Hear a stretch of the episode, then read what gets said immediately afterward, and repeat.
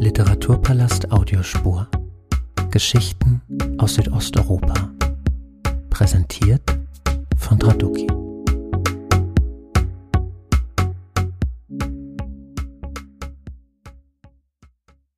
Ich begrüße Sie ganz herzlich zu diesem Gesprächsformat. Mein heutiger Gast ist die Autorin, Übersetzerin und Journalistin Lindita Arapi, mit der ich mich über Albanien während und nach der Diktatur, Familienbande und Geschlechterverhältnisse, die Unterdrückung von Frauen sowie den Wunsch nach Freiheit und Selbstverwirklichung unterhalten möchte. Dies am Beispiel ihres neuen Romans Albanische Schwestern, der dieser Tage in der Übersetzung von Florian Kienzle im Weidle Verlag erscheint. Liebe Lindita, ich freue mich, dass Sie Zeit für dieses Gespräch gefunden haben und sende liebe Grüße aus Wien. Hallo. Hallo, vielen Dank für die Einladung. Zum Einstieg einige Worte über meine Gesprächspartnerin. Lendita Arapi wurde 1972 am albanischen Ort Luschnia geboren und studierte Anfang der 90er Jahre albanische Sprache und Literatur in Tirana. Noch während des Studiums 1993 veröffentlichte sie ihren ersten Gedichtband Kufum Lulesh, dem bis heute vier weitere Gedichtbände folgten. 1996 verließ Lendita Arabi Albanien und ging nach Deutschland, wo sie in Köln Germanistik studierte. Diesem Studium folgte eine Promotion in Publizistik an der Universität Wien über das Albanienbild in deutschsprachigen Reiseberichten. Neben ihrer schriftstellerischen Arbeit ist Arabi als Journalistin für die Deutsche Welle tätig und übersetzt ins Albanische. Ihr erster Roman Schlüsselmädchen erschien 2010, zwei Jahre später dann auch auf Deutsch in der Übersetzung von Joachim Röhm. Im Jahr 2019 folgte der zweite Roman Albanische Schwestern, der nun in der Übersetzung von Florian Kienzle auch auf Deutsch erscheint. Liebe Lindita, wir haben uns vor ziemlich genau einem Jahr kurz kennengelernt bei einer der vielen Veranstaltungen, die trotz Absage der Leipziger Buchmesse dennoch stattgefunden haben. Damals im UT Konnewitz, da habe ich ein Gespräch mit den Lyrikerinnen Mariana Georgieva und Julieta Leschanako moderiert. Und für Leschanako haben sie damals gedolmetscht, nur entscheidend pünktlich zur diesjährigen Leipziger Buchmesse, ihr neues eigenes Buch. Sind Sie in solchen Momenten aufgeregt, nervös oder ganz gelassen? Wie, wie geht es Ihnen kurz vor Erscheinen Ihres Ihres Romans? Es ist gemischt, würde ich sagen. Ähm, ich freue mich, aber andererseits dann fängt man an auch zu grübeln. Also es passiert etwas, wenn ich das Buch von mir gegeben habe, dann habe ich irgendwie Angst, nochmal erneut das Buch durchzublättern. Es ist so wie eine Entfremdung. Ich habe, ich denke mir, wenn ich das sehe, dann würde ich immer Sachen entdecken, die ich verändert hätte wieder oder die Geschichte dann gehört nicht mir irgendwie und ich habe ein sehr ambivalentes Gefühl dann. Ein bisschen Traurigkeit, aber auch ähm, ja auch ein bisschen. Ähm, es ist natürlich auch schön, dass das Buch auch veröffentlicht wird. Albanische Schwestern ist ihr zweiter Roman und ja, man hört immer wieder, dass gerade das zweite Werk besonders schwierig sei. Haben Sie das auch so empfunden oder ist das eigentlich die falsche Frage, weil Sie ja auch schon Lyrikbände oder auch Ihre Dissertation veröffentlicht haben? Ähm, es ist nicht mein zweiter Roman, aber es ist der ah. zweite Roman, was in deutscher Sprache veröffentlicht wurde. Mhm. Der andere Roman wurde in einem anderen Verlag 2017 veröffentlicht, Momentum. Und es ist ein Collagenroman. Und dieser Roman, Albanische Schwestern, ist, ja, ich würde sagen, souverän, ein Frauenthema und mhm. lässt sich auch ein bisschen verbinden mit Schlüsselmädchen. Ja, das denke ich eben auch, dann eben ohne konkret auf die Handlung einzugehen, das machen wir dann gleich im Anschluss, gibt's ja dann auch, ich habe Schlüsselmädchen jetzt, jetzt nicht gelesen, aber mich so ein bisschen darüber informiert und da ja dann doch einige inhaltlich-thematische Parallelen feststellen können. Ne? Also beide Bücher setzen sich mit der albanischen Geschichte und Gesellschaft auseinander, mit dem Verhältnis zur Familie und zum Staat, mit Beengtheit und dem Wunsch nach Freiheit, mit patriarchaler Gewalt auch. Was hat Sie daran gereizt, sich erneut diesen Themen zu widmen? Oder könnte man, auch weil ich über Sie ja auch gelesen habe, könnte man von Lebensthemen hier auch sprechen, weil Sie sich ja auch politisch mit der Aufarbeitung der albanischen Diktatur auseinandersetzen? Dieser erste Roman Schlüsselmädchen ist eigentlich mehr fokussiert auf eine literarische Auseinandersetzung mit der kommunistischen Diktatur. Und albanische Schwestern ist wirklich, ist eine Geschichte des Zusammenbruchs und auch der, der Resilienz, würde ich sagen. Und es ist klar ein Roman über die albanische Frau an sich. Ich muss sagen, ich habe die Hälfte meines Lebens habe ich in Unfreiheit verbracht und die andere Hälfte in Freiheit. Und irgendwie oder irgendwann wurde mir bewusst oder nagte an mir so wie eine Frage, dass ich diese andere Hälfte in Freiheit irgendwie sehr viel damit verbringe, die Folgen dieser Unfreiheit von mir wegzuwischen. Es ist mhm. kein autobiografischer Roman. Schlüsselmädchen war mehr autobiografisch und albanische Schwestern ist ähm, nicht autobiografischer Roman. Es gibt natürlich diese, ich habe ja in Albanien gelebt und ich kenne das und da als Frau, das schimmert durch als albanische Frau immer wieder. Aber die Geschichte an sich ist nicht autobiografisch. Aber ich habe mich auch gefragt, ich habe eine repressive Zeit erlebt und, und auch wir alle albanische Frauen, eine repressive Zeit im Sinne der Diktatur. Wir lebten alle in eine, unter einer Diktatur sehr lange, aber auch eine repressive Zeit, auch würde ich sagen, vielleicht würden einige auch mich widersprechen, aber ich würde sagen, eine repressive Zeit als Frau. Und ich habe mich auch gefragt, was hat diese Zeit mit mir gemacht? Was hat diese Zeit mit der albanischen Frau gemacht? Und das war sozusagen diese Grundfrage, die vielleicht auch zu diesem Roman führte. Mhm.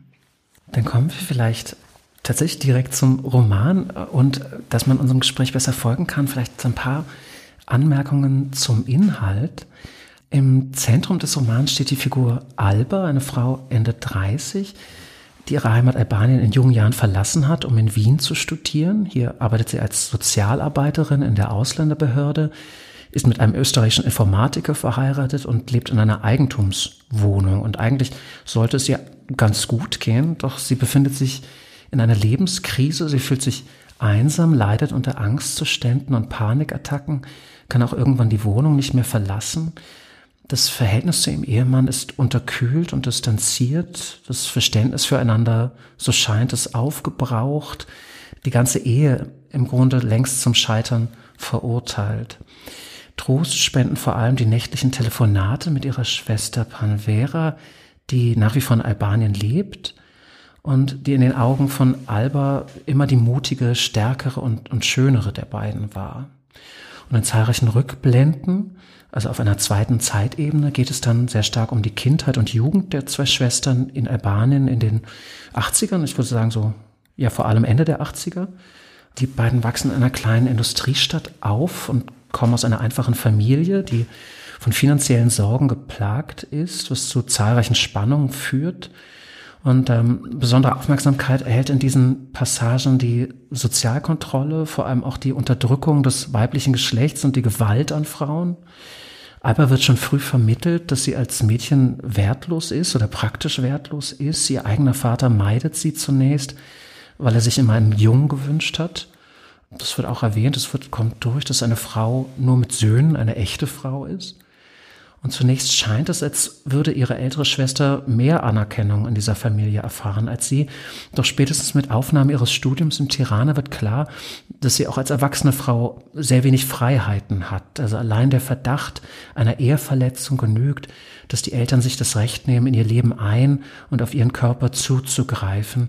Und das passiert dann auch in sehr, sehr erschütternden Szenen in diesem Roman. Also gerade diese patriarchale Gewalt er spielt eine große Rolle.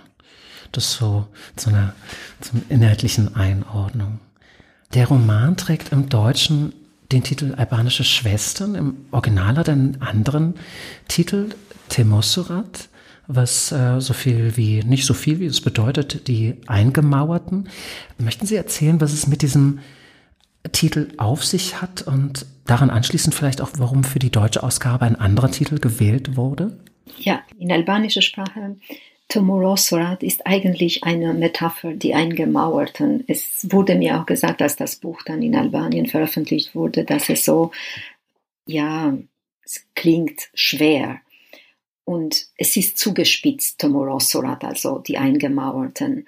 Es ist aber mehr diese Metapher der Isolation, weil ich denke, diese Isolation als Land, als Gesellschaft, als Frau ist irgendwie auch Teil dieser Identität geworden. Und Alba trägt in sich diese Geschichte, diese Narben, diese patriarchalischen Verhältnisse in sich.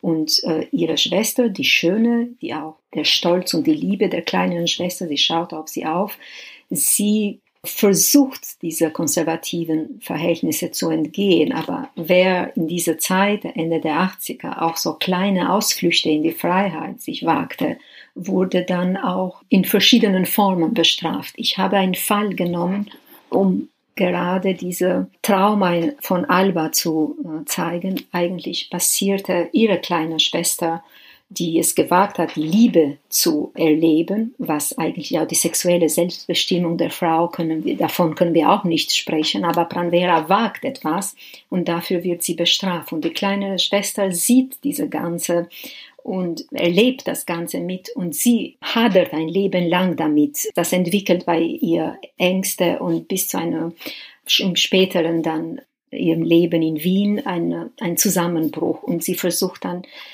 aber die Geschichte ist auch eine Geschichte der Resilienz, weil sie am Ende dann wieder doch die Kraft findet, äh, zurück ins Land zu kehren und auch wieder ein wenig Glück zu finden. Aber dieser Titel wurde in, in Albanien selbst als sehr schwer dann. Äh, ja, ja, dennoch. Wir sind überhaupt als Gesellschaft haben wir auch gezeigt in der Art, wie die, ähm, die Auseinandersetzung mit der kommunistischen Diktatur gemacht wurde, dass wir keine Erfahrung hatten mit solchen Traumas zu bewältigen oder aufzuarbeiten. Es war diese extreme Isolation, Nordkorea Europas wurde Albanien mhm. genannt. Diese extreme Isolation hinterlässt natürlich Spuren in, in, dieser Gesellschaft, aber die Auseinandersetzung mit der kommunistischen Diktatur wurde politisch, aber auch so gesellschaftlich mehr schlecht als recht gemacht. Es war ein Thema, was politisch extrem polarisiert war, jahrelang. Und Albanien war unter den letzten Ländern, die die Aktenöffnung 2015 erlaubte. Es gibt auch eine Wunde in der albanischen Gesellschaft, würde ich sagen. Das ist das Verhältnis der Frau in dieser Gesellschaft jahrhundertelang. Und deshalb habe ich gesagt, so gern schaut man nicht in Wunden. Deshalb wollte ich so eine Figur wie Alba schaffen. In dieser Figur kristallisiert sich diese jahrhundertlange Unterdrückung der Frau, so wie die Frau sein sollte, dieses Modell, was sie sein sollte. Heute ist natürlich eine andere Situation. Wir reden über eine Zeit Ende der 80er. Natürlich ist auch die albanische Gesellschaft heute eine zutiefst für mich patriarchalische Gesellschaft. Instagram hat nicht die patriarchalischen Verhältnisse in einem Land äh, verändert, hat sie nur vielleicht instagramisiert in verschiedenen Formen und ein Minirock zu tragen bedeutet es nicht autonom zu sein, nicht immer autonom zu sein.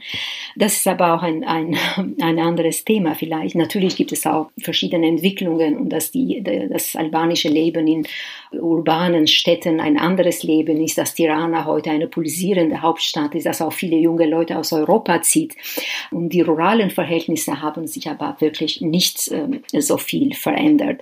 Und man kann sagen, das Patriarchat, das albanische Patriarchat ist vielleicht auch in Gesetzen auch gezähmt worden. Aber die Verhältnisse zu Hause auf privaten Ebene, denke ich schon, dass das Patriarchat auch nicht äh, überwunden wurde. Und die deutsche Version heißt nun albanische Schwestern. Ging es da vor allem darum, dass man einem deutschsprachigen Publikum einfach ja sehr, sehr konkret sagt, worum es hier geht?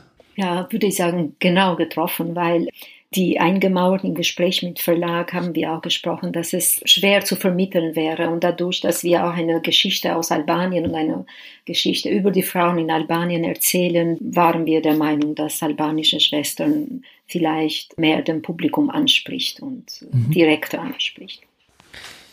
Ja, ich hatte schon erwähnt, Sie arbeiten nicht nur in Journalismus und äh, als Autoren, sondern Sie übersetzen eben auch, wenn auch jetzt nicht, nicht so stark, wie es vielleicht früher mal war oder das nie der große Schwerpunkt Ihrer Arbeit war.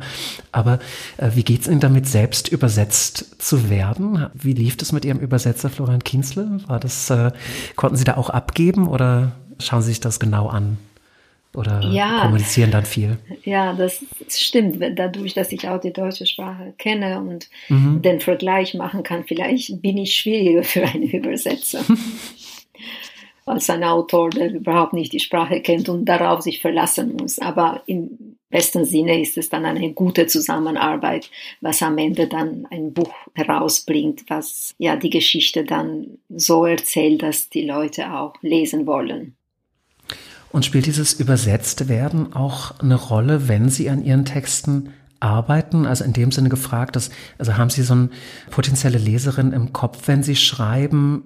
in dem Sinne, dass Sie, also wenn Sie für ein albanisches Publikum schreiben, müssen Sie wahrscheinlich nicht jeden Punkt weiter ausführen. Bei anderen gibt es dann vielleicht schon den Moment, dass Sie denken, äh, hier müsste man eigentlich noch was erklären, weil das ein internationales Publikum nicht so einschätzen kann. Denken Sie an sowas beim Schreiben? Nein, nein, äh, ich würde sagen, ich versuche die Geschichte so zu erzählen, dass es eine gute Geschichte wird, wenn es mir gelingt, aber ja, vielleicht ist es im Hinterkopf immer ein Leser, aber es ist nicht so sehr präsent, dass einem so beeinflusst, auch dass das Schreiben dann irgendwie verändert wird. Schon gleich auf der ersten Seite wird relativ schnell klar, dass es, äh, dass es um eine ernste Thematik geht. Trotzdem musste ich so ein bisschen schmunzeln, als mir klar wurde, in welcher Stadt das, das Buch spielt. Der Name wird nicht direkt genannt, aber es wird erwähnt, dass in dieser Stadt so Plastiktüten herumhängen, aus denen man Zeitungen nehmen kann. Also entweder indem man Geld einwirft oder wenn man sie äh, stiehlt, wie es, glaube ich, die meisten tun. Was eben hier in Wien der Fall ist. Also es wurde dann irgendwann deutlich, oh, äh, dieser Text spielt zumindest auf der einen Ebene ähm, in Wien. Wie kam das denn, dass Sie Wien da gewählt haben für diesen Text? Ich habe in Wien gelebt, äh, mhm. vier Jahre. Und äh, es ist eine der Städte, die ich am meisten liebe. Und immer in meinen Geschichten, auch bei Schlüsselmädchen, ich versuche, dadurch, dass ich selbst so wie zwischen diese Welten auch selbst bewege, ich versuche auch die Geschichten befinden sich in, in zwei Ländern immer. Und äh, in diesem Fall habe ich Wien ausgewählt und ich habe keine, glaube ich, besondere Erklärung dafür. Es hat mir einfach, es hat gepasst weiter, als ich weiterhin geschrieben habe, dass doch Wien bleibt als Stadt, aber es hat nicht so eine besondere Hintergrund, warum Wien. Absolut, mhm. nur weil ich Wien kenne, besser kenne. Ja. Ich denke auch, also so bestimmte, äh, bestimmte Orte werden natürlich erwähnt oder äh, die, die Figur ist, ist da äh, unterwegs, also so schön Brunnen und die Gloriette tauchen auf.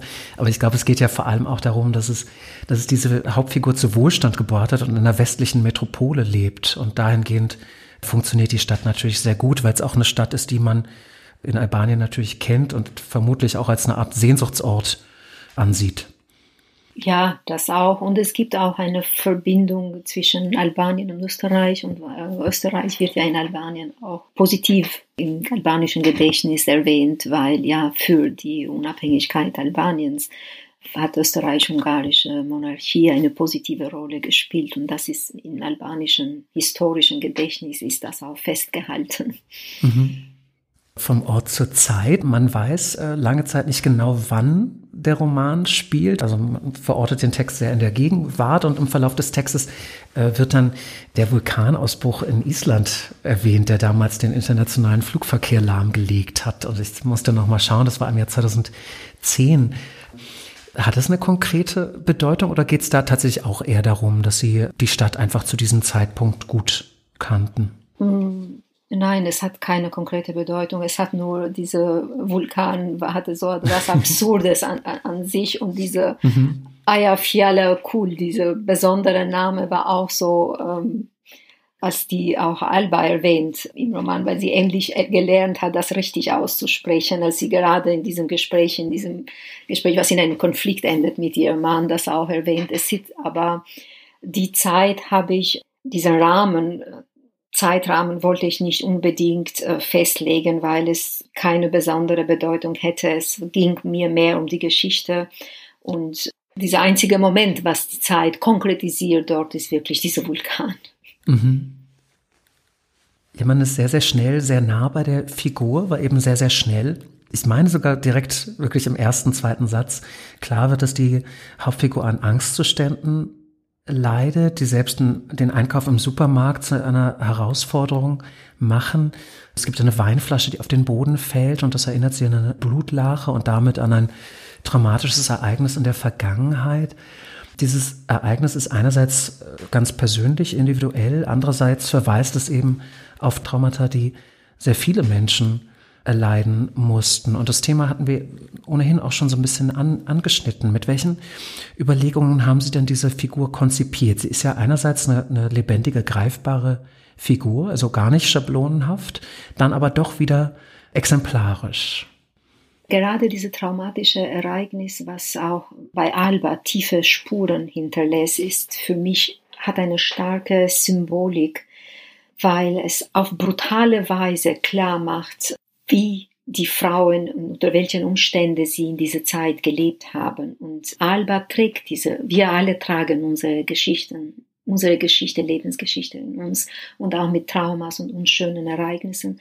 Alba trägt diese Geschichte, obwohl es nicht sie direkt betroffen hat. Mhm. Ich, äh, es war für mich diese, ja, da ich eine Geschichte erzähle, auch über diese zwei Schwestern, die so eine starke Verbindung haben, die eine Liebe verbindet, die wollte ich auch Normalerweise ist es so wie ein Traumata-Transfer. Normalerweise sollte Pranvera, weil sie direkt betroffen äh, ist, also die die Freiheit gewagt hat, die hat, wurde auch bestraft dafür. Aber normal, äh, irgendwie leidet Alba. Diese Verbindung zwischen den zwei Schwestern wird sozusagen auch äh, so stark dadurch. Und diese Ereignis ist auch prägend in der Kindheit für Alba, zeigt aber die Spuren auch viel später und ich denke, damit wollte ich auch eine Geschichte nicht nur über die Alba erzählen, aber auch über Frauen erzählen, die ihre Geschichte nicht erzählen konnten.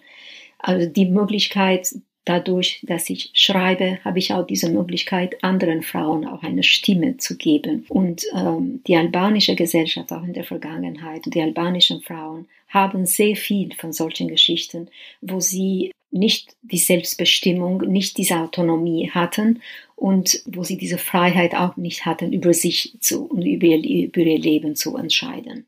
Und Alba ist, wenn man sagen kann, oft, wenn wir uns fragen, wie sind wir heute geworden, die, die wir sind, dann richten wir den Blick auch in die Vergangenheit und ist dieser Blick auch zurück unvermeidlich. Und Alba ist eine, die das erstmal ignoriert hat. Und deshalb wird klar durch diese Rückblick in die Vergangenheit auch, was, warum sie unter dieser Panik leidet.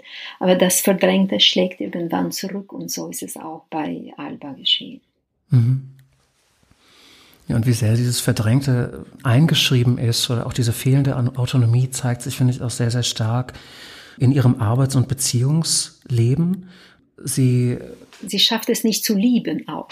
Mhm. Sie, dadurch, dass dieses Verhältnis äh, auch zu Männern, auch durch diese Familie, wie sie äh, erzogen wurde, dass die Liebe oder die Sexualität etwas Verbotenes oder Schmutziges ist, dann hat sie, trägt sie das mit sich und sie hat eine Schwierigkeit auch später in ihrem Leben Glück zu empfinden und auch Liebe zu geben.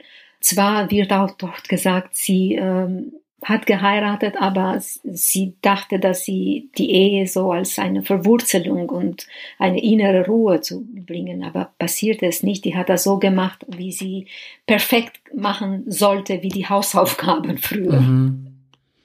Genau, also sie ist sehr, sehr stark von diesem Bestreben geprägt, nicht aufzufallen und es irgendwie so allen recht zu machen. Auch eben in ihrer in ihrer Arbeit, auch da ist sie die, die Vorzeigemigrantin, die anderen Menschen irgendwie beibringen soll, wie man sich in, in Österreich einordnet. Und sie ordnet sich eben auch in ihrer Beziehung unter. Und tatsächlich diese Beziehung zu ihrem Ehemann fand ich sehr, sehr interessant, weil diese unglaublich qualvoll ist. Also man, man fragt sich die ganze Zeit, warum sie sich das eigentlich antut. Man weiß nie genau. Man, manchmal gibt es ein bisschen Zuneigung. Dann hat man wieder den Eindruck, sie hat sogar Angst vor ihrem Ehemann. So vor, sein, sein böser Blick wird irgendwie mal erwähnt. Wie konnte sich diese Beziehungsdynamik eigentlich äh, entwickeln? Beziehungsweise wie, warum bleibt sie überhaupt mit ihm zusammen? Man ist ja dann tatsächlich auch so ein bisschen sauer auf sie. Also man möchte sie ja wirklich an die Hand nehmen und irgendwie mal schütteln. Ähm, wie erklärt sich das, dass die einerseits sich gerade diesen Mann ausgesucht hat und dann aber nicht von dem loskommt? Ist es tatsächlich dieses, dieses Pflichtbewusstsein, sie muss, sie muss die gute Ehefrau sein, die sie ja dann aber tatsächlich ja irgendwann auch nicht mehr ist? Ja, sie, es ist auch eine Folge dieser Modell, dieses Modell, wie eine Frau sein muss. Und das versucht sie erst. Sie möchte gern auch eine gute Ehefrau sein. Sie muss diese Aufgabe auch erfüllen. Und dann sagt sie aber auch ihrer Schwester, ich bin auch keine Ehefrau irgendwie mehr. Aber sie, trotzdem am, am Ende schafft sie es nicht zu lieben.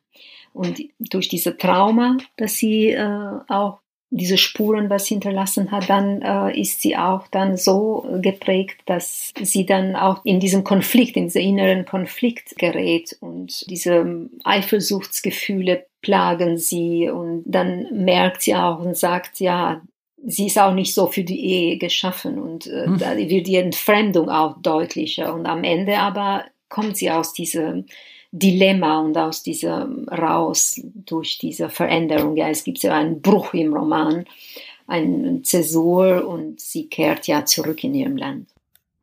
Das fand ich tatsächlich sehr, sehr äh, interessant, beziehungsweise ich kann es mir selbst immer noch nicht ganz erklären. Also diese Beziehung lässt Liebe vermissen, woran es auch immer liegen mag. Da sind natürlich auch zwei beteiligt. Gleichzeitig wird sie eben von dieser krankhaften Eifersucht befallen, eigentlich quasi in jedem Moment, in dem sie eine andere, vor allem eine andere schöne Frau sieht. Also allein der Anblick bereitet ihr ja schon Unbehagen. Wie erklärt sich diese, diese Eifersucht, obwohl sie eigentlich, sie hört ja in sich hinein, da eigentlich keine Liebe für ihren Ehemann auch aufbringen kann oder entdecken kann. Ja, sie ist trotzdem eine Frau, die lieben will. Und diese Dilemmas sind ihr auch nicht erspart. Und manchmal kann man sagen, dass diese Beziehung so wie eine Hass-Liebe-Beziehung ist. Also es ist sehr spannungsreich, obwohl es nur einmal zu einem Konflikt kommt, was so direkt so eine Explosion äh, mit dieser Parfümflasche da kommt. Aber ja, sie ist auch gefangen in diesem Frau sein, dass sie trotzdem diese Gefühle der Sexualität, des Empfindens gegenüber einem Mann nicht entgehen kann. Und äh, dennoch ist sie auch nicht ganz fähig zu lieben. Das merkt man auch bei ihr. Deshalb ist sie so es gibt einen Grund, warum sie diese Entscheidung trifft, sich zu trennen, aber es ist irgendwo auch eine Befreiung. Mhm. Gerade in dieser Schilderung von ihren Selbstzweifeln, da hatte ich so eine Frage zur Erzählperspektive. Und zwar hatte ich zwischendurch immer wieder den Eindruck, dass sich die Erzählinstanz so ein bisschen wohlwollend, fürsorglich äh, irgendwie um die Figur kümmert, also so ein bisschen um sie sorgt, vielleicht manchmal so ein bisschen mütterlicher auf sie blickt als, als ihre eigene Mutter.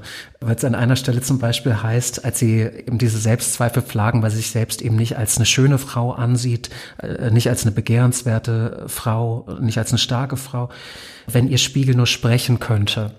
Ja, also dass die Erzählinstanz uns Lesenden sagt, eigentlich sieht sie das falsch und äh, sollte irgendwie wohlwollender auch auf sich selbst blicken.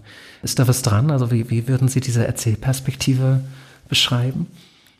Ja, Alba ist für mich so eine Figur, die in diesem ganzen ähm, Kompliziertheit und in diese ganzen Dilemmas, wie sie ist, oder besonders unter diese Panikzuständen, wie sie leidet, ist eine Figur, die ich ähm, ja ich liebe diese Figuren. Ich wollte die auch so erzählen, dass es auch beim Leser irgendwie diese, diese Gefühl des Mögens erweckt wird, dass diese Figur doch irgendwie mitgenommen werden soll, aber auch am Ende schafft sie es. Und dann vielleicht nochmal, um das nochmal aufzugreifen und abzuschließen, weil es jetzt auch um, um die Schönheit oder das Thema der Schönheit ging. Ich finde tatsächlich interessant, wie, wie zentral die Schönheit in diesem Roman ist. Äh, denn Schönheit ist einerseits so ein, so ein Ideal, so eine Qualität, die man sich wünscht.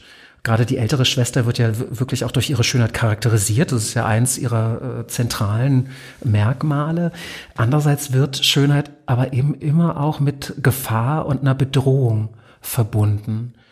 Definitiv. Es, ist wirklich, das ist das Ambivalente in einer patriarchalischen Gesellschaft. Du musst schön sein, sonst kannst du in diesem Heiratsmarkt zu nichts kommen. Du, du schaffst es nicht. Aber dennoch ist die, sind beides parallel. Dennoch ist die Schönheit eine Gefahr. Besonders was die Mutter dafür, die Mutter hat Angst vor der Schönheit der mhm. Töchter, weil irgendwann könnten sie, wie sie sagt, mit dem mit vollem Bauch, also könnten schwanger nach Hause äh, mhm. kommen. Also sie, äh, diese Schönheit ist wirklich so ambivalent. Das fand ich auch ziemlich hart, dass sie, dass sie eben auch gerade der Jüngeren, der Alba, auch immer wieder sagt, dass sie, wie hässlich sie doch eigentlich ist. Ja, es gibt auch so ein, die Mutter hat diese, hat sich gewünscht, ihm einen Sohn zu haben. Und da Alba kein Sohn, also sie konnte keinen Sohn und kein Junge wurde, dann äh, konnte sie auch keine anderen Kinder mehr haben und dadurch ist, leidet Alba auch das, was die Mutter selbst als eine unschöne Geschichte mit sich trägt, dass sie selbst keine Jungs auf diese Welt bringen konnte. Mhm. Ja, gerade in den, in den Rückblenden geht es eben um dieses familiäre Gefüge und wie die Töchter, die keine Söhne sind, bewertet werden. Gerade um die Rolle der Frau im familiären und gesellschaftlichen Gefüge. Und dabei wird eben klar, wie stark diese, diese Töchter unterdrückt werden und wie stark die Allgegenwart von, von Angst und Scham ist. Und in diesem Zusammenhang wird erwähnt, dass eigentlich alle Frauen, die Nachkommen, Nachfahrenen von Rosafa sind. Können Sie uns erklären, was es mit dieser Legende um Rosafa auf sich hat? Ja, Rosafa ist eine der schönsten Legenden in albanischen Kulturgeschichte.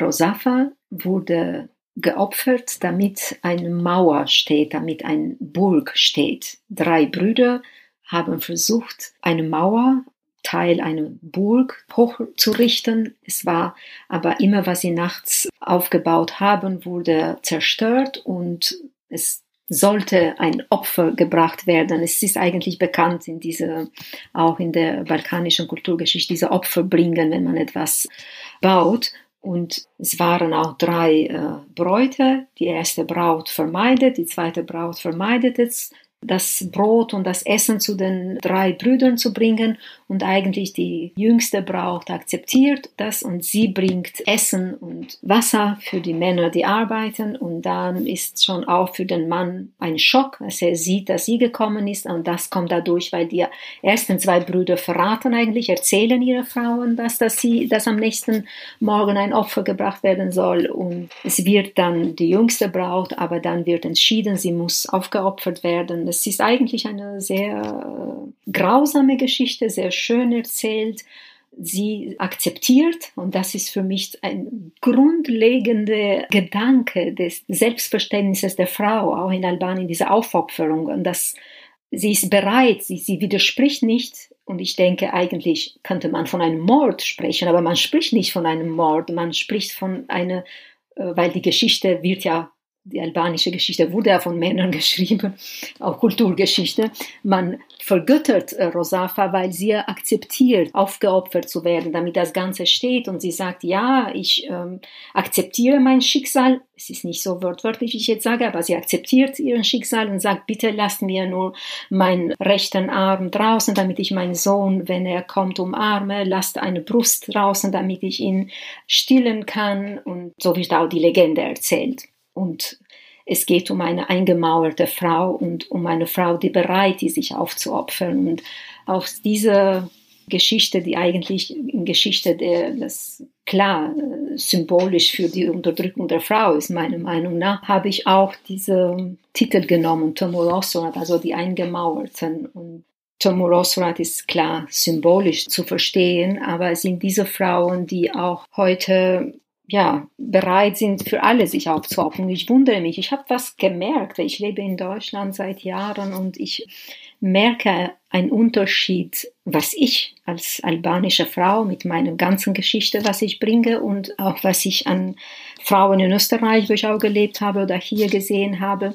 Albanischen Frauen zeichnet etwas aus, eine Aufopferung, Bereitschaft für die Familie, für die Kinder bis zu Selbstverleugnung manchmal. Und ich denke, das liegt irgendwo in dieser, in den Genen, sage ich manchmal, der albanischen Frau, so wie sie erzogen wurden. Sie waren wert, wenn sie bereit waren, sich aufzuopfern, alles zu tun für die Familie. Dann war, haben sie diesen Wert von Mann bekommen. Diese Geschichte zieht durch in diese patriarchalischen Verhältnisse im Land.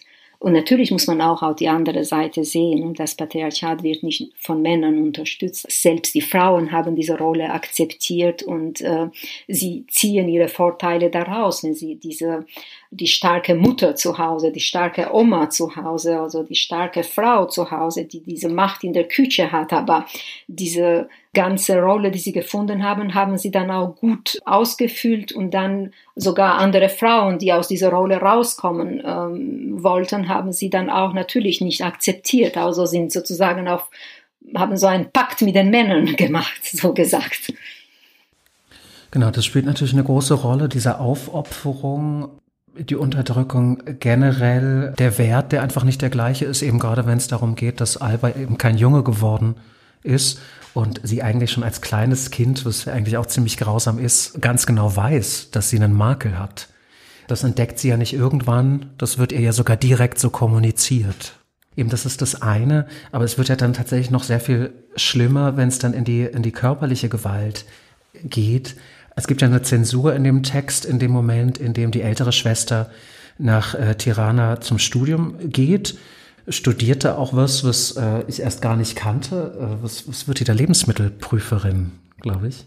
Ja, Merziologin war eine in der kommunistischen Zeit ein sehr beliebter Beruf, weil man sehr viel Zugang hatte, nicht nur zu Produkten der, der Ernährung, sondern allgemein zu Produkten, nicht nur Lebensmittelprüferin, sondern auch andere Produkte. Und da es bestimmte, viele Produkte eigentlich Mangelware waren in der kommunistischen Zeit, war das ein sehr beliebter Beruf. Deshalb sagt sie Mama, dass wenn ich das äh, habe, so werde zu ihrer Mutter, dann wirst du auch in der Stadt als, ja, als irgendwer gesehen gesehen werden. Am Anfang fand ich das ganz lustig, dass die, wenn sie älter ist, Leiterin der Lebensmittelsicherheit im Landwirtschaftsministerium Ministerium ist und dachte noch so, ah ja, endlich mal ein origineller Job und nicht immer nur Sekretärin oder arbeitet in einer Werbeagentur. Aber es hat tatsächlich eine bestimmte Bedeutung. Das war tatsächlich eine begehrte, eine begehrte äh, Anstellung damals. Ja, ja, und danach, äh, später dann auch, ist ja nicht mehr, ist ja, die Wende ist schon äh, vollzogen, ne, wo sie auch in diesem Ministerium arbeitet. Aber es war eine logische Folge, dass sie so einen, einen Beruf weiter ausübt. Aber kennt man auch von DDR vielleicht, aber dass man viele Waren dann unter dem Tisch auch mhm. gehalten hat. Und wer gute Beziehung hatte, konnte bestimmte Waren auch haben und äh, Dadurch ist auch für die Mutter war so ein Traum, dass die Tochter sowas, eine Merziologin wird. Für Pranvera, die große Schwester, war eine Möglichkeit, dass sie einfach nach Tirana geht. Sie war die Rebellin, wo sie auch selbst nicht verstehen konnte, weil Freiheitsbegriff kannten sie ja nicht als Freiheit für die Frau. Sie kannten es nur als ähm, Freiheit für das Volk. So wurde Freiheit verstanden, nur so, aber nicht Freiheit für die Frau. Und sie wollte nach Tirana äh, gehen, weil sie dachte, dort, Tirana war schon in der kommunistischen Zeit, könnte man sagen, war eine Stadt, die mehr Leben hatte, mehr Bewegung hatte, bisschen mehr Freiheit genießen konnte man, wenn und, und unterschiedliche Gesell kleine Gruppen in der Gesellschaft kam, falls man Glück hatte und keine Spitze da war. Aber im Grunde konnte man ein bisschen mehr Freiheit genießen. Die Provinz, die albanische Provinz in der kommunistischen Zeit war ein sehr trister Ort. Und ich erinnere mich jetzt an einem Gedicht, wo ich damals geschrieben habe, ganz früh Vorstädte, wo nur das Laub je nach Jahreszeit sich ändert, also wo es nichts passiert in diesem mhm. Sinne. Ja, so ein bisschen wird es auch an einer Stelle durch, äh, kommt es durch, da ähm, geht es um, weiß nicht, ist es die Tante und die haben dann heimlich Schafe und es geht, man muss sich immer vor allen verstecken, weil es irgendwie eine ganz starke Sozialkontrolle gibt. Aber eben diese Zäsur mit dieser, dieser Weggang nach Tirana ist eben einerseits gravierend, weil Alba damit ihren Bezugspunkt verliert, ja, also die Person, die ihr tatsächlich irgendwie Zuneigung gibt, weil von den Eltern da eben nicht so viel kommt. Zum anderen geht mit diesem Umzug einerseits gibt es die Hoffnung auf sozialen Aufstieg, andererseits steigt die große Gefahr von einer Eheverletzung, die eben mit einem amorösen Verhältnis oder mit einer Schwangerschaft es war keine Ehe. Pranvera war zu jung. Ehe war es nicht, also überhaupt nicht die Möglichkeit, also mhm. dass sie ja einen Freund hat, was ganz normal vielleicht auch heute noch ist, aber damals war es schon unvorstellbar und das wagt an Pranvera. Genau, und in diesem Kontext wird klar, es geht nicht nur um also das Ausmaß der Restriktion wird einfach klar. Also inwiefern tatsächlich auch hier körperliche Gewalt eingesetzt wird, um Personen zur Raison zu bringen und gleichzeitig auch, wie sehr diese körperliche Gewalt auch akzeptiert wird von irgendwie auch allen Beteiligten. Also dass die, das wird glaube ich auch an einer Stelle genannt, eine Prügelstrafe ist eine äh, ganz klassische Erziehungsmethode. Ja, könnte man so sagen, weil es eine Gesellschaft ist, wo die Struktur ganz klar oder eine Gesellschaft war, weil heute gibt es natürlich viel Veränderungen, wo die Kinder nicht widersprechen dürften. Und mhm. in diesem Kontext äh, war dieser Klatsch oder auch mal äh, Schlagen wurde auch so sozial akzeptiert, dass es eine Erziehungsmethode wird, weil sonst werden sie ja, die Söhne und die Töchter werden ja nicht gehorsam. Und wir können überhaupt über zwei verschiedene Welten reden. Wenn Sie in Österreich sind, und ich, ich kenne vielleicht ein bisschen Österreich und ich weiß, diese Pubertätssituation, was für die Eltern auch ein Problem ist, weil die Kinder auch dann rebellieren. Ich kannte keine Pubertät. Ich spreche jetzt auch von mir persönlich. Mhm. Und ich war überrascht, als ich im, in Österreich oder in, in Deutschland war und dann die Leute haben immer von einem Problem der Pubertät gesprochen. Und ich habe mir gedacht, was ist, warum sagen sie das? Das ist ein Problem der Pubertät, dass, dass die Kinder sich nicht kennen, dass sie die Eltern immer werden die Bösen oder widersprechen und rebellieren. Ich kannte diese Rebellion nicht. Diese Rebellion war auch nicht erlaubt. Und ich denke schon, dass das sehr viel mit dieser, ja, die Kinder dieser Generation was ausgemacht hat, weil was ihre Persönlichkeit angeht, diese Anpassung ist auch viel, viel stärker. Und klar, ein Kind in diesem Alter vielleicht hat auch so auch diese Art der Pubertät, wenn wir das so sehen könnten, oder diese Rebellion hat auch Pranvera gewagt, aber sie hat es gesehen, was sie davon hatte dann, dass sowas wurde stark bestraft. Sie hat dann auch zurückgesteckt. Wir merken dann, wir lernen sie ja dann auch später kennen und wir, wir lernen sie eben auch als jemanden kennen, der gewisse Dinge akzeptiert hat, auch nachträglich. Eine Sache, die sie jetzt nicht direkt betrifft, die aber im Roman auch aufgegriffen wird, ist der Punkt des, des Ehrenmordes, was tatsächlich sehr schockierend ist, wenn man das, wenn man das liest, dass tatsächlich, also es wird erwähnt, dass es eben im, im schlimmsten Fall dazu kam, dass die Familie eben eingegriffen hat und die rebellischen Töchter äh, dann tatsächlich ermordet hat. Können Sie diesen Punkt ausführen? Weil, weil man tatsächlich beim Lesen sich die ganze Zeit fragt, in welchem Ausmaß passierte denn sowas? Kam sowas häufig vor? Ähm, wir müssen eine Sache klarstellen. Ehrenmord ist etwas, was man auch heute in Deutschland oder in Österreich manchmal sprechen kann, wenn mhm. man in solche Familien man nicht erlaubt, dass die Frauen ja. ihre Stimme haben. In der albanischen Gesellschaft passierte immer wieder so ein Ehrenmord, könnte man auch heute davon reden. Vor Jahren, ich habe sogar eine Reportage darüber äh, geschrieben, weil es in Tirana, in diese umliegenden Gegenden von Tirana, kamen sehr viele Leute aus dem Norden und sie haben natürlich auch ihre starken traditionellen Vorstellungen mitgebracht. Und da war ein Vater, der die Tochter umgebracht hat, weil sie nachts mit einem Jungen kam. Das war ein Schock für die albanische Gesellschaft natürlich und es ist immer ein Schock es hat nicht diesen Ausmaß, was man denken kann, äh, so wie sehr oft man auch im Westen über Blutrache geredet mhm. hat, was eigentlich ein Klischee des exotischen Elements mhm. bedient hat. Aber die albanische Gesellschaft ist nicht die Gesellschaft, wo die Blutrache so ein Großteil ausmacht. Es ist immer wieder vereinzelt zu sehen, aber es war nicht so. Genau so ist es auch mit Ehrenmord. Es ist nicht so verbreitet. Es immer wieder passiert es auch heute vielleicht noch. Was problematisch in dieser Gesellschaft heute ist, da wir als äh, Gesellschaft in Umbruch leben, ist diese Gewalt in der Familie. Das ist schon ein Problem, was man äh, immer wieder passiert ein paar Mal im Jahr passiert auch in Deutschland oder in Österreich. Definitiv hat es nicht albanisches Spezifikum, aber dadurch, dass diese Gesellschaft ist eine Gesellschaft im Umbruch, dass dadurch, dass der, der albanische Mann durch diese Veränderungen, was die Frau an Macht gewinnt, auch selbst verunsichert ist, dann ist es die Bereitschaft zur Gewalt äh, des Mannes, wo er so seine physische Kraft nutzt, vielleicht mehr da. Und diese Problematik äh, sehe ich heute und es wird auch natürlich auch sehr oft in der, in der albanischen Medien auch problematisiert und, und erwähnt.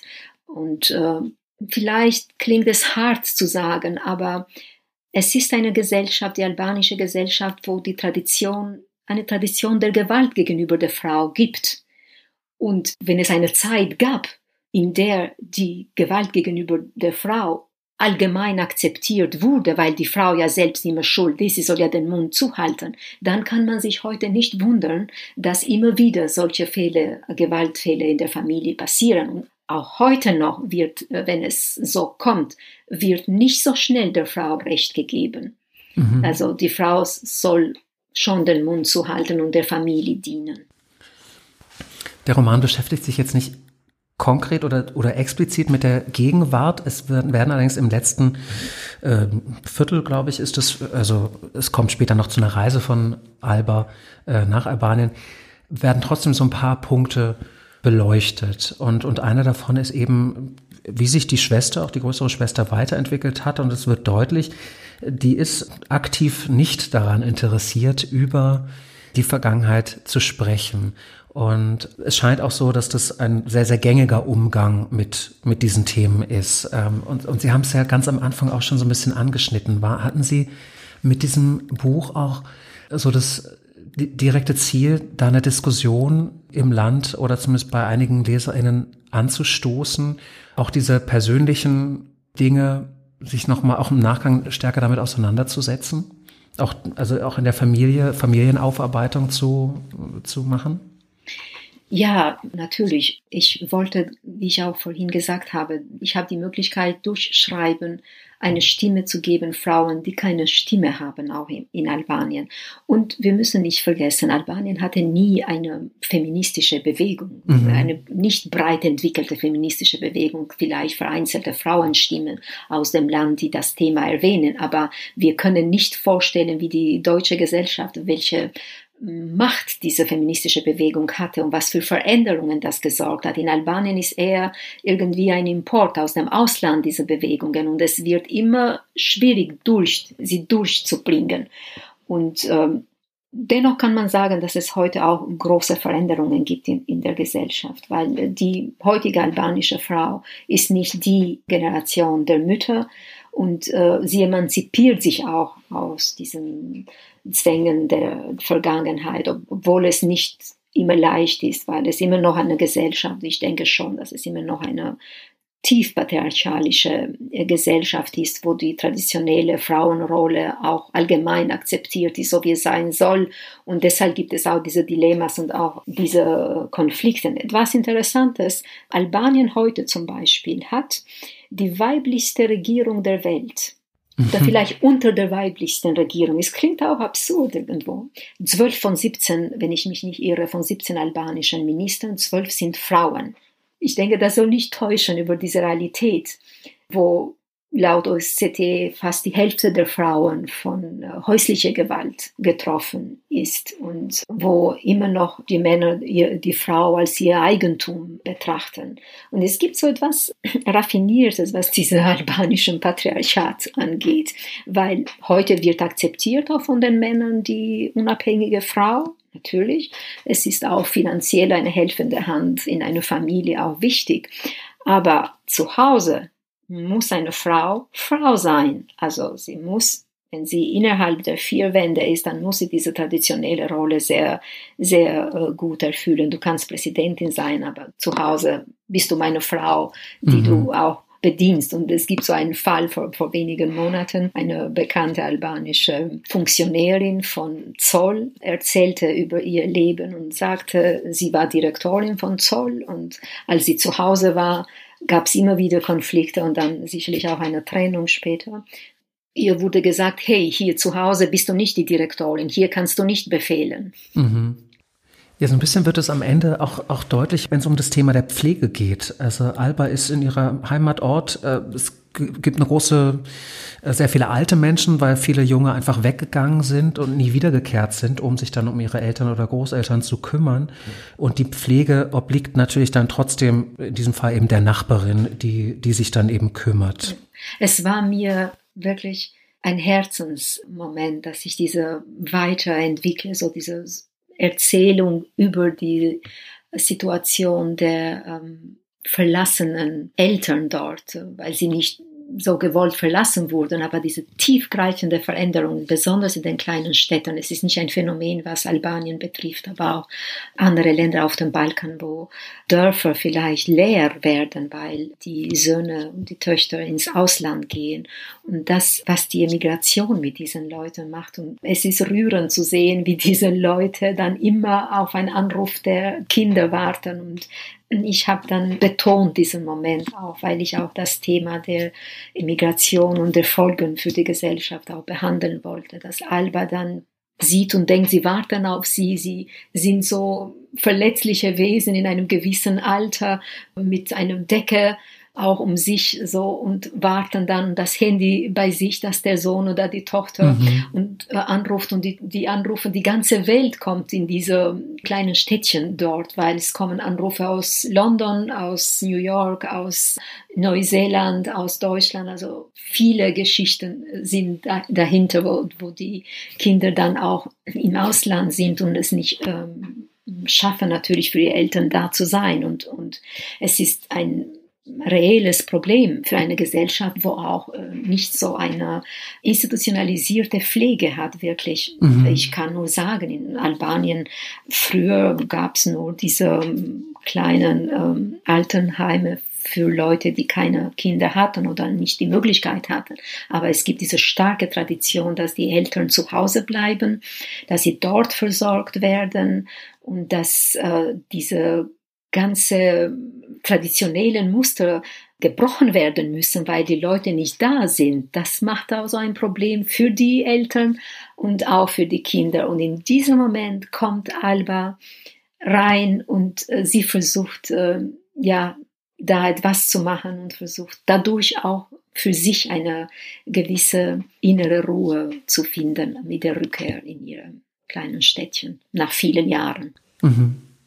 Und dann Vielleicht zum Abschluss. Ich meine, wir wissen, wir wissen noch nicht, wie der Roman in, im deutschsprachigen Rahmen aufgenommen wird, aber wir wissen natürlich schon, oder Sie wissen das, wie das bei Erscheinen der albanischen Ausgabe aussah. Kann Sie äh, zum Schluss vielleicht noch so ein bisschen berichten, wie, ähm, wie dieses Buch gelesen wurde, als es erschienen ist?